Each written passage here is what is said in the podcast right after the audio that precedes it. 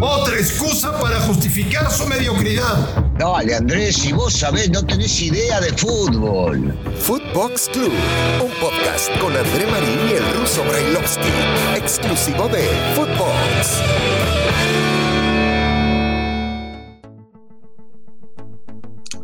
Amigos de Footbox Club, es un placer saludarles. Hoy es miércoles 4 de agosto del 2021. Y les saludamos con muchísimo gusto. Un fuerte abrazo a cualquier parte del planeta donde nos estén escuchando. Lo hacemos este podcast con mucho entusiasmo, con muchas ganas y con la ilusión de que se diviertan, de que se informen, de que lo pasen bien y de que polemicen con nosotros. Para eso es Footbox. Siempre saludando al señor Daniel Barailovsky con muchísimo gusto. Ruso, ¿cómo andas? Todo en orden, todo tranquilo, hora del mate, todo, todo bien, esperando a ver este, nuevas decisiones que se puedan llegar a tomar, cómo llegan los chicos de la Olímpica después del partido del viernes, eh, qué va a pasar en la Liga Mexicana, si los directivos, a vos te gustaba el tema de los directivos, si le van a dar facilidades o no a los futbolistas para irse a Europa. Mm. Mm. Lo veo complicado. Sí, de eso Sí, with the money, dancing the dog. Oye, este, ¿cuánto tiempo hacía Daniel Brailovsky que no teníamos un día sin fútbol?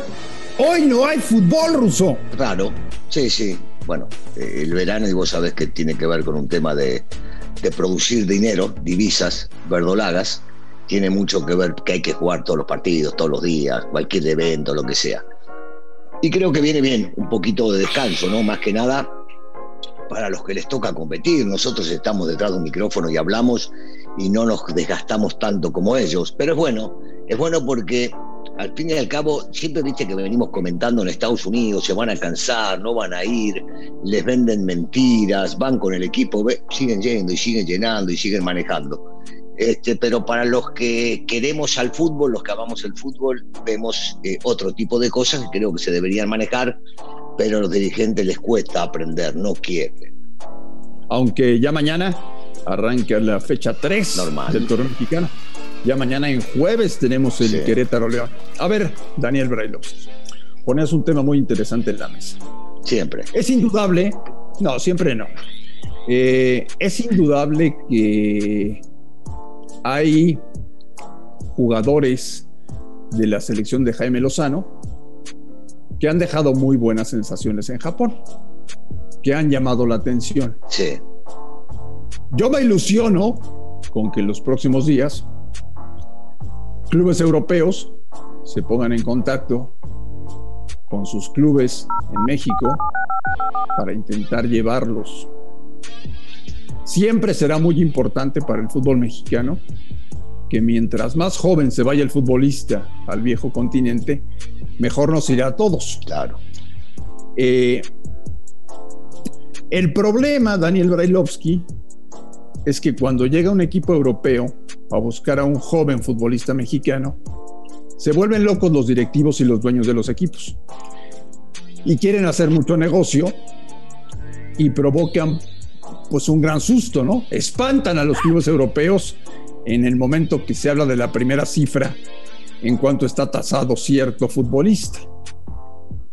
¿Tú crees, Ruso, que hayamos aprendido y que, por ejemplo, los directivos del fútbol mexicano le copien a Mauri Vergara, que hace unas semanas sacrificó en lo económico por el bien de JJ Macías para que se fuera a préstamo al Getafe?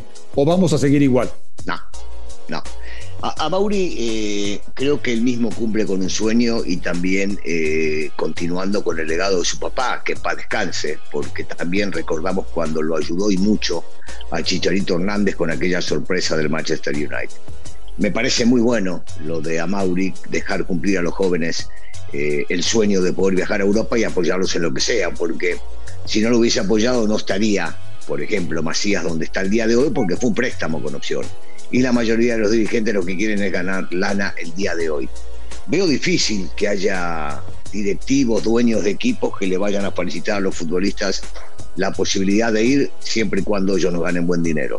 Creo que deberían cambiar, que deberían manejar las cosas eh, de otra manera, entender que se puede ganar de ambos lados, que le pueden permitir al futbolista viajar, que sí puede ir por un préstamo con una opción y hasta con opción a si lo llega a vender ese club que lo vaya a comprar y que lo seguimos perdiendo un poco. Pero no, ya vas a ver, cuando lleguen, cuando lleguen acá a pedir por un futbolista eh, un defensa central o un lateral, te piden 8 millones, 10 millones. Eh, dinero que en realidad es imposible, que no ah. lo van a pagar los europeos. De, en una de esas te lo podrían pagar por un delantero que está surgiendo, por alguien que tenga eh, unas condiciones bárbaras, pero no por un defensa, de ninguna manera. Te pongo, te pongo nombres que han despertado interés. Jorge Sánchez, César Montes, Johan Vázquez, Luis Romo, Charlie Rodríguez, Sebastián Córdoba, Alexis Vega. Y son algunos de los que han despertado el interés de clubes europeos. Pero me mencionaste tres defensas, son cuatro. Eh, a ver, vayamos con un número real porque son jóvenes. ¿Tres millones? 4 millones sería lo justo para. Ojalá, ojalá, ojalá, ojalá, No, pero van a pedir 10 y entonces es imposible que se haga la operación. Eh, si piden 10 por un defensa, por Alexis Vega, de repente piden 14 o 15. Eh, por Luis Romo, que viene siendo figura en el fútbol nacional, que salió campeón, que le tocó ya jugar en la mayor, que hizo un buen trabajo en la Olímpica, también van a pedir mucho. Yo, yo creo que tienen que pensar un poco en negociar y ver de qué manera pueden llegar a ayudar al futbolista por un lado y beneficiarse ellos. Si no, veo muy, pero muy difícil que se vayan a hacer negociaciones que sean eh, beneficiosas para el futbolista. O sea, aquí seguirá prevaleciendo el yo gano, es mi balón, y si no quieres, no te dejo jugar. ¿Viste como cuando siempre nos tocaba, ¿no? Algún compañerito en la escuela o en el jardín o en la plaza que llegaba con el balón bajo el brazo y que no jugaba bien. Claro. Y él decía, yo juego y yo elijo, y si no quieren, no jueguen. Y no te quedaba otra que aceptarlo. Bueno, más o menos parecido a eso. Oye, hablando de seleccionados, ya se incorporaron los del fracaso de la Copa de Oro a sus clubes y falta que lleguen los Olímpicos, porque tienen el partido del viernes, estarán llegando, yo calculo que el domingo, el lunes a más tardar a nuestro país. ¿Va a mejorar mucho la liga ruso cuando los clubes ya tengan a sus seleccionados? Va a mejorar la liga, por supuesto que va a mejorar. Sigo insistiendo con el tema, aunque la gente se aburra, eh, que en, el mundo hay eh, titulares y suplentes, en cualquier deporte. En el fútbol todavía se nota mucho más. Y es definitivo que cuando llegan estos futbolistas que tienen un nivel para jugar en las selecciones, eh, levanta la producción en sus equipos. Y vamos a ver mejor fútbol, sí, porque entre lesionados y gente que estuvo en selecciones y que está en selecciones, eh, Cruz Azul le faltan 9, 10 jugadores. A la América le faltan 4 o 5. A Chivas inclusive le faltan 3 o 4. Eh, Monterrey acaba de incorporar a sus futbolistas y no todos están al 100. Te hablo de ciertos futbolistas que, claro, claro que van a pesar en sus equipos, por más de que sus equipos tienen buenos planteles. Claro que sí. El fútbol va a levantar, yo he dicho que desde la jornada 5, 6, 7 debería empezar a levantar el nivel de la liga y no me cabe la menor duda de que esto va a suceder porque yo mencionaba que esto va a levantar porque se van a incorporar estos chicos. Pero por respeto a la gente, ¿no? Porque tú siempre defiendes a los jugadores, pero tú, tú nunca piensas en el aficionado, en el que gasta su dinero en su boleto, en comprar la camiseta, en comprar la bandera, en el que verdaderamente consume el fútbol. Yo te lo dije, Daniel, desde la fecha 1 tendríamos que ver muy buenos partidos. Pero bueno, ahí es donde te equivocas. No, tú siempre vas con la teoría de, no, es que están duros, es que vienen saliendo de pretemporada. sí, no pero real. No, ya, ruso, que se rompa el alma, que... veamos un buen nivel de fútbol mexicano. Bien, bien. Vos querés, vos querés o pretendés algo que nos encantaría a todos, ver nivel desde el primer partido. No lo es así, no lo es en, ningún liga, en ninguna liga del mundo.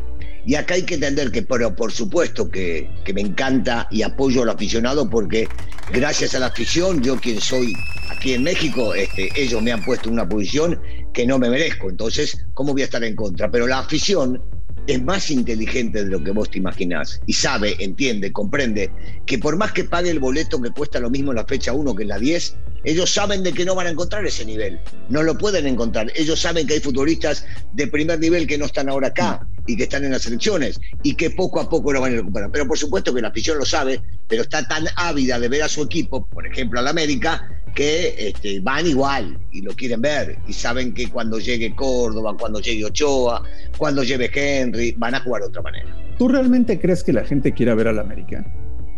Siempre.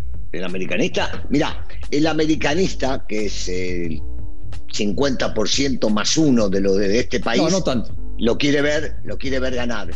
Y el otro 40, que me imagino que será 40, es que 50 más uno, el 49% quiere verlo perder. Entonces todos quieren ver al América, todos. Es tan grande, es tan importante, eh, eh, eh, es lo máximo que se pueda llegar a entender dentro del fútbol, que todo el mundo quiere verlo, para bien o para mal, pero todos quieren verlo. Me parece que se ha convertido en un equipo intrascendente, aburrido, el cual ya no genera. Ya no está dando tu. Pero lo, está, pero lo quieres ver, ¿verdad? Lo ves siempre. ¿Te das cuenta de lo que te digo? Para vos es todo eso que dijiste. Pero lo ves, te interesa. Porque a cada uno le representa algo distinto. A vos te representa llenar la despensa, por ejemplo. Y lo ves por eso. Y otros lo verán porque les encanta ver esos colores y quieren verlo ganar. Y otros lo verán porque quieren verlo perder. Cada uno tiene un pretexto para verlo. No es como los demás equipos. El tuyo, lo entiendo, tenés familia, es importante, hay que manchar. ¿eh? Y tú pegándole a las chivas.